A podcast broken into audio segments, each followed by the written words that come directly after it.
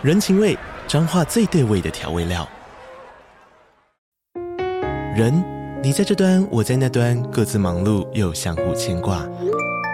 情，街角的吵杂声传递温暖与思念。味，是从每一个转角飘出的乡愁。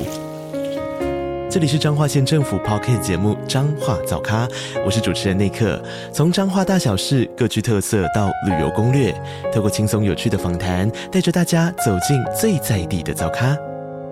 准备好了吗？彰化的故事，我们说给你听。以上为彰化县政府广告。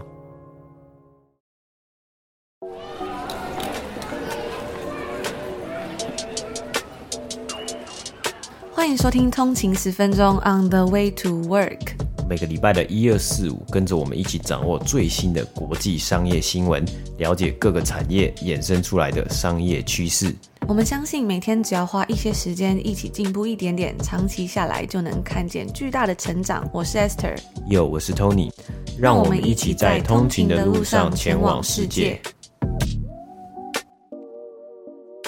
大早安，今天是十月三十一号，星期一，欢迎回来通勤十分钟。大家早安。那今天呢，首先也是十月的最后一天了嘛，所以呢，我们的 Apple Podcast 一个月的免费试听也即将在今天截止喽。如果有兴趣的人呢、啊，千万要记得，就是在今天结束之前呢，要开启 Apple Podcast 的免费订阅，这样子呢，就可以享有一个月的免费试听。那明天之后呢，就会这个活动就会结束啦，回归到两个礼拜。那除此之外呢，现在开启一年的订阅，还可以享有七六折，立即省下将近一千七百块哦。嗯，那我们的免费试听的这个 Apple Podcast 的订阅是可以收听到礼拜二、礼拜三还有礼拜四的节目啊。所以你从礼拜一到礼拜五呢都有节目可以收听。那礼拜六呢可以收信，就是收这个通勤精酿商业新闻电子报。那除了每周的呃二三四的订阅最新的节目之外呢，我们还有从过去一年累计以来的所有的订阅节目呢都是可以收听的。所以有非常多的内容，大家可以慢慢的，如果有空的话，如果想要认识什么样的新闻的话呢，可以。往回去找，往回去收听。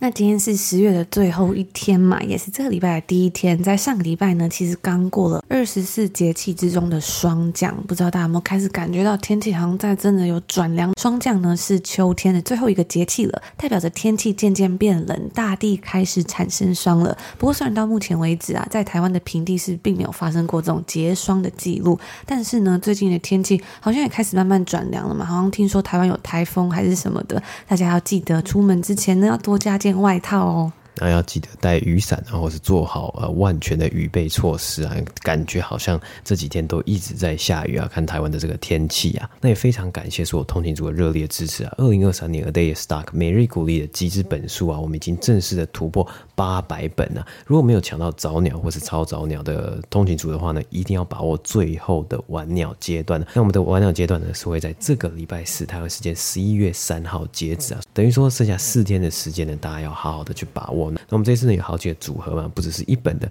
两本呢也可以送给好朋友，或是四本呢可以跟朋友一起团购啊。那四本以上呢就是会有享受呃免运费这样子的一个优惠，四本呢跟另外一个组合是十本的团购组合。那一本跟两本的运费价格是一样的啊，呃，所以可以当做送给好朋友的二零二三年最佳学习礼物啊，或者是两个人一起就就是一个小团购的感觉，也可以省下一点点的运费。那我们在今天呢还要跟大家预告一下，在这个礼拜三呢，我们要在开一个直播，在这一次的直播是比较特别的，我们要跟大家分享一个 room tour。那是什么 room 呢？到时候大家就知道了。就是在礼拜三的晚上，我们要做一个呃，那天可能是一个城市小旅行 staycation，然后在晚上。的九点钟呢，我们就会在我们的 IG 上面开直播，所以大家记得一定要来看。然后我们在上面呢，也会跟大家聊聊关于日历的问题啊，有什么样的问题，或者想大家想要看哪一天呢、或者想要了解诶这个日历的设计背后的理念等等的小故事呢，都欢迎可以在这一天来发问。当然也非常欢迎大家在这天呢，可以来跟我们聊聊天。上次的直播就是跟大家聊得非常的开心嘛，所以这个时间就是呃这个礼拜三晚上九点，记得可以先记下来哦。那我们的 IG 账号是 on the 一个底线 way to work 往。我们的节目往下滑，show note 下面都有写哦。好，那接下来呢？因为今天在北美时间呢是十月三十号礼拜天嘛，所以我们来看一下上个礼拜五呢，就是十月二十八号上周五的美股三大指数呢，道琼工业指数收盘是上涨了超过八百点，上涨了八百二十八点，涨幅是二点五九个百分比，来到三万两千八百六十一点。S M P 五百标普百指数呢是上涨了九十三点，涨幅是二点四六个百分比，收盘来到三千九百零一点。纳斯达克指数呢是上涨了三百零九点，涨幅是二点八七个百分比，收盘来到一万一千一百零二点啊。所以我们看到上周五呢，美股三大指数收盘的时候都有上涨超过两个百分比啊，投资人的情绪呢也受到了上周各大科技巨头的财报影响啊。那 Apple 呢，苹果公司上周五收盘大涨啊，也帮助了美股收盘，呃，周五的收盘是往上升的。不过其他科技巨头的表现啊，其实就没有到这么的突出，所以诶，有的人表现好，有的人表现诶没有到这么的好嘛。Amazon 呢，亚马逊也提到对于接下来的销售额的一些担心。脸书母公司 Meta 呢，缴出了差强人意的财报表现啊，在上周四呢，其实已经先跌了快二十五个百分比啊。那上周五呢，收盘是微幅上涨一点三个百分比，达到九十九块美金。而以上周单周来看呢，三大指数都有上涨的一个成绩啊。道琼工业指数呢，已经将今年至今的跌幅啊缩减到了只有是剩下十 percent 而已啊。那在过往啊，我们看到九月呢，股市是表现不算太好，而十月呢，也嗯有一点点不太好啊。那根据华尔街日报的报道啊，历史上有名的一九二九年的崩盘啊，股市崩盘以及黑色星期一 Black Monday 呢，都发生在十月啊。但是啊，过去这一个月，也就是今年的十月呢，股市表现有所反弹啊。道琼工业指数呢，十月预计上涨超过十四个百分比。那如果明天周一啊结束之后保持这样的成绩，道琼工业指数会缴出自从一九七六年一月以来该指数单月最佳的涨幅表现。而纳斯达克指数呢，上周单周上涨大约两个百分比，标普百指数呢，上周单周上涨大约是三点七个百分比啊。那标普百指数之中十一个产业别呢，上周是房地产。金融和必需性消费者产品类股啊领头上涨。那上周所有的产业别除了通讯服务产业之外呢，皆有上涨啊。那通通讯服务呢是 communication services 嘛啊，脸书的母公司 Meta 呢也是处于该类股啊，因此啊也影响到了上周的表现。那以上就是上周美股三大指数的播报。那接下来呢，在今天我们跟大家分享，就是在呃上个礼拜的一些重要公司财报分享之前呢，要先跟大家稍微来提一下这个之前在节目上稍微提过的 rapper。Presentation matters。还记得我们之前呢有提过，呃，一部我们很喜欢的电影嘛，灵感呢是来自于多伦多这个城市的动画片《青春养成记》（Turning Red）。在当时这个电影上映的时候啊，有一个画面引起很多回响嘛，就是在美国的 Reddit 社团里面呢，就有用户在讨论说，在这部电影里面有一位小朋友，他手上看起来很像 OK 绷这个东西呢，其实是 Dexcom，就是一种连续性血糖检测仪。而在媒体上呢，这样子的一个小小的细节。其实就有着非常重要的作用，也就是呃，他们说这种 representation matters 有一个代表，其实是很重要的。提到少数族群呢，能够让年轻人在媒体中看到跟自己可能类似的人，也会帮助其他小朋友培养出同理心。为什么在财报之前要跟大家分享这个呢？是因为在这个礼拜依然是有很多公司公布财报嘛。我们今天来看产业呢，跟上个礼拜一的比较不太一样，是从医疗保健产业、资讯科技产业，然后到非必需消费品的产业。等等的不同产业，他们的财报，首先第一间呢就是医疗产业的，那这间公司呢就是我们刚刚所提到专门为糖尿病患生产连续性血糖检测仪的公司 Dexcom，它的 ticker 呢是 DXCM。在上个礼拜呢，该公司公布了在今年第三季的财报数据，该公司的营收跟获利纷纷都是击败了分析师的预期，并且呢 Dexcom 也调整了他们财年的财务预期，营收的部分是来到了七点六九六亿美金。年增率为十八个百分比，那该公司的每股盈余 EPS earnings per share 是二十八美分。Dexcom 的每股盈余啊，这一次二十八美分是高于去年同期的二十二美分，也比之前分析师所预期的数字还高了十五点八五个百分比。在过去三季之中呢，其实该公司的每股盈余都是低于预期的。在财报公布之后啊，Dex Dexcom 的股价呢是大涨了将近要二十个百分比，是在当天股价涨幅最多的最大赢家。嗯，那接下来，我们来看到资讯科技产业 Information Technology 呢，苹果 Apple 应该是。上周各大科技巨头财报之中表现名列前茅的公司啊。那 Apple 呢，在最新的财务年第四季里面呢、啊，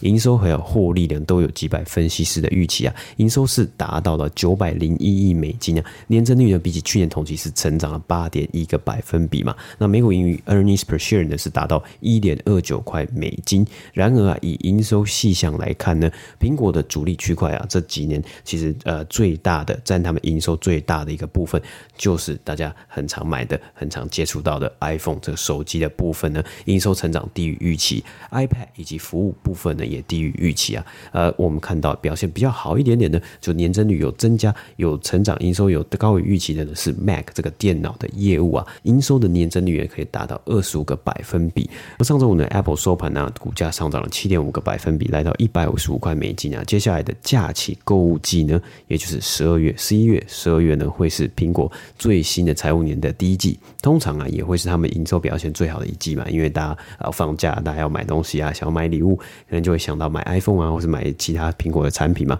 但是啊，Apple 的财务长呢，这是暗示了接下来的一季呢，就是这个。最新最近的这一季呢，它的营收不会像是上一季来看的增加八个百分比，所以在他们没有给出正式的财务预测之中啊，这样子的暗示啊，也带来一点点不确定性。看完了医疗产业以及 IT 产业之后呢，接下来我们要来看非必需性消费品产业。首先第一个就是全球的速食连锁店龙头麦当劳。那在第三季的这个财报之中呢，麦当劳的营收跟获利也都是高于预期的。该公司的营收是五百八十七亿美金，每股盈余 EPS 则为二点六八块美金。那其实今年以来呢，各家公司都透过了涨价来应应通货膨胀的压力嘛。我们在节目上也很常跟大家提到说，哎，又看到什么东西它要涨价了这样子。那许多的素食业者呢，都有提到说，因为他们菜单的价格上涨，所以呢，客流量也开始降低了。很多人可能会觉得说，哎，你涨价了，那我就不要吃这个东西，或者是说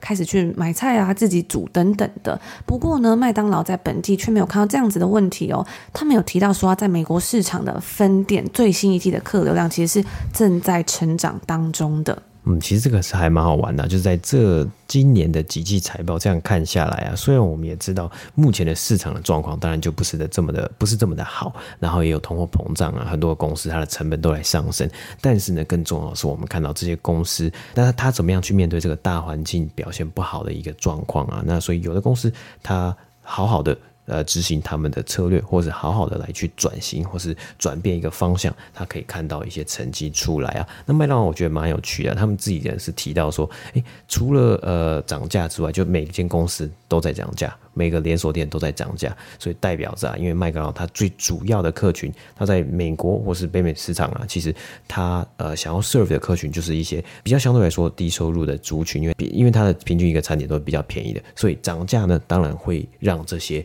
低收入的族群呢流失掉，但是呢，它补进来的是什么？是比较高收入一点点的，就是可能是中产阶级的，或是呢，他们受到了这些家庭，他受到了啊涨价、通膨的影响呢，他决定他减少外出用餐，他减少去餐厅里面用餐，然后呢，他转往到了可能麦当劳去做一些消费啊，这个部分呢就去补充，就去哎弥补掉了在低收入族群之中的流失啊。但是呢，呃，除了这个之外，然，他们还有做一些其他的呃努力啊，其他的 strategy 呢，我觉得也是蛮好玩的。我们之后呢，在节目之中也会来分享一下，包括像是他们有做很多 marketing 的 campaign 啊，还有呢，哎，他们之前也推出了给，我觉得这个是最特别的，就是跟另外一个算是潮流设计品牌，他们一起提供给大人的。儿童餐，这是一个很好玩的一个 marketing initiative。我们在之后的节目再来跟大家分享。那讲完非必需消费品产业第一间公司速食龙头麦当劳之后，我们第二间我们一样是要来讲这个，也是同一个产业的，但是呢是另外一个区块龙头，就是电商龙头亚马逊。